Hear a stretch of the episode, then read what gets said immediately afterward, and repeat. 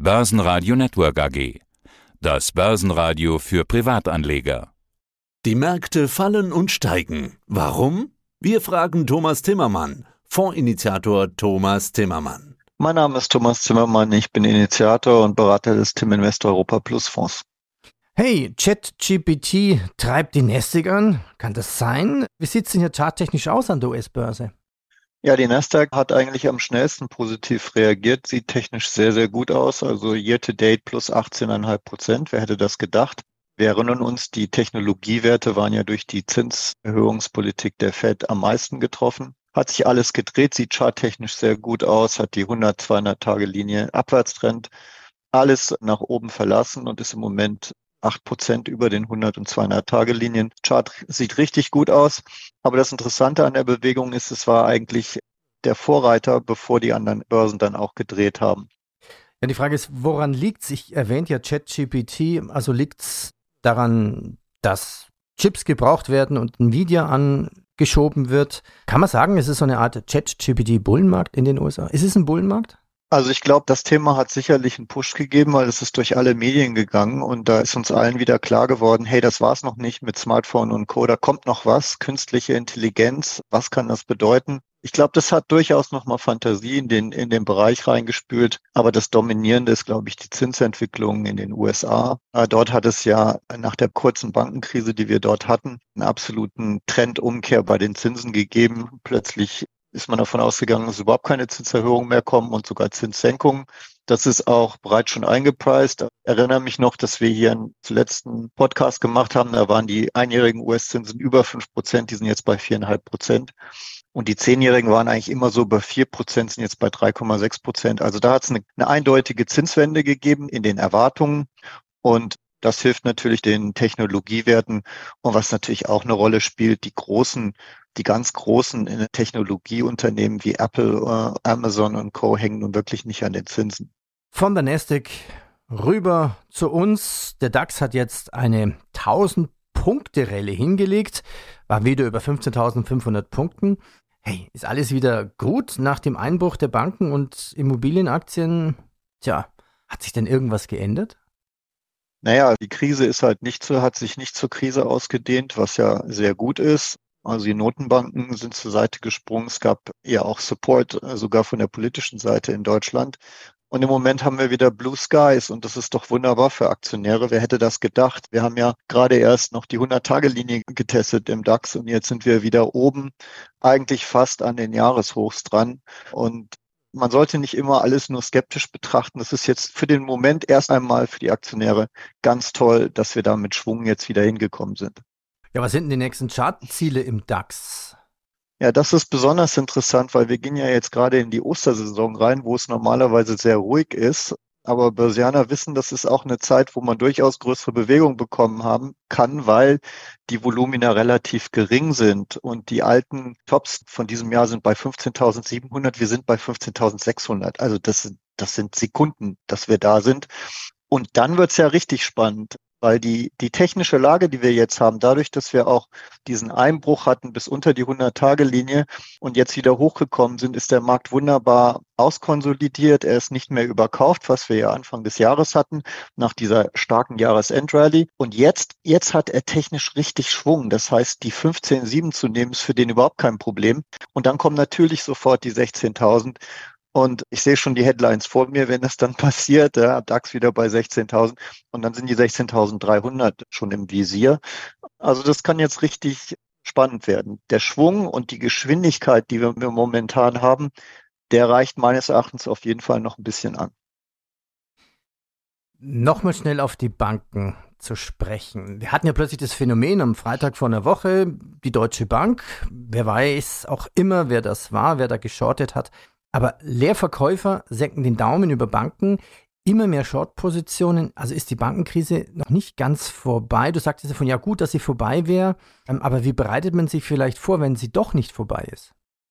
Also ich würde generell sagen, wir sind in einem schwierigen, äh, krisenumwogenen Umfeld, was wenn man sich das makrotechnisch anschaut, was passiert denn gerade? Wir haben eine Inflation, die ist getrieben davon, dass die Nachfrage höher ist als das Angebot und dass immer noch sehr viel Liquidität im Markt ist.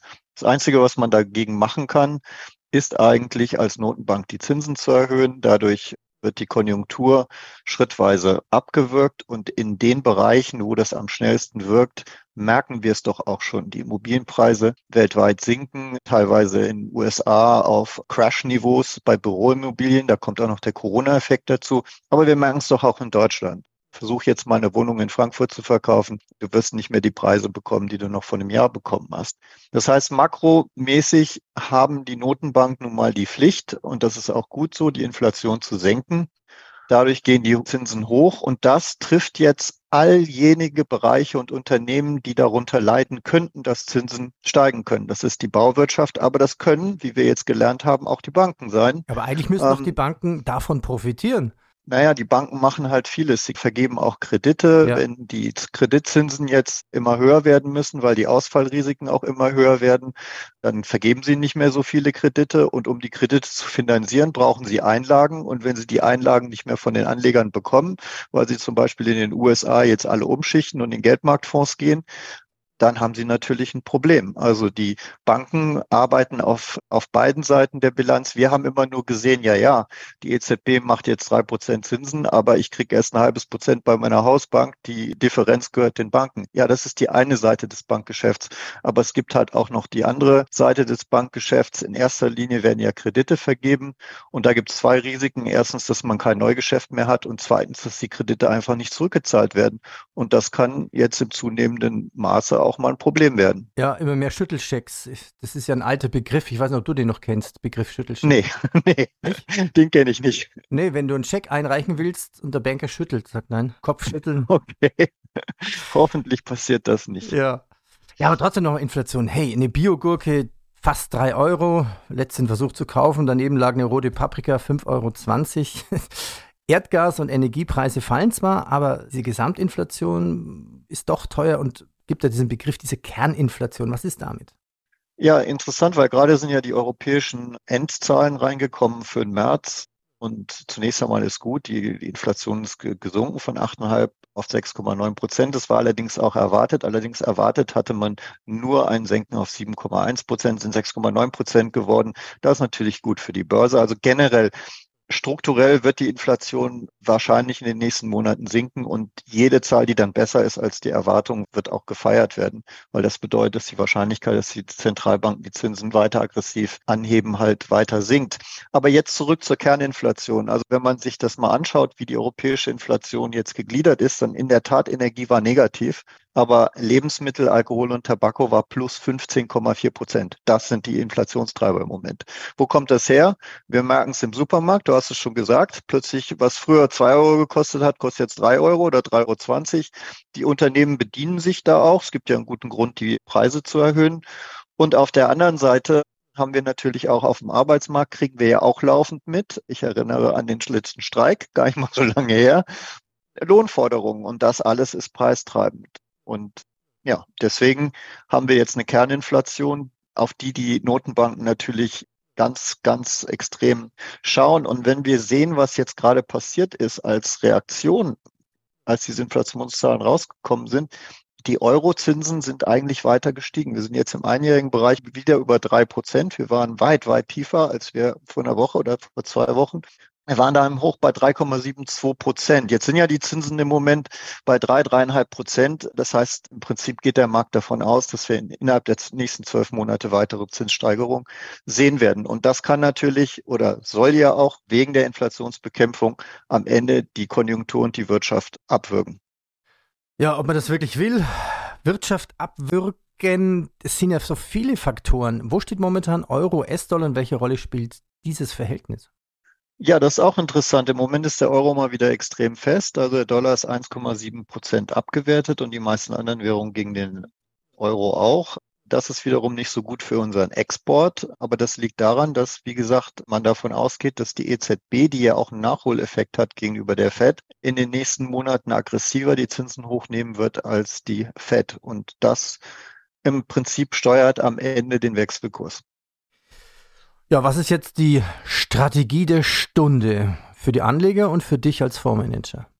Also ich habe wieder gelernt, wie wichtig Diversifikation ist. Zum Glück haben wir 300 Aktien im Fonds.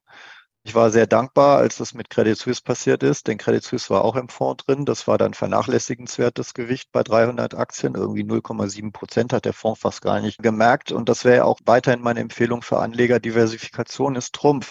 Wir haben ja gar nicht damit gerechnet, dass es die Banken trifft, weil wir dachten, eigentlich geht sie. Da Banken haben ja einen super Run gehabt dieses Jahr. Und dann kommt dieser Schock und es geht in die andere Richtung. Man weiß halt nicht, welcher Sektor wann wie getroffen wird. Jetzt die Immobilienaktien zuletzt.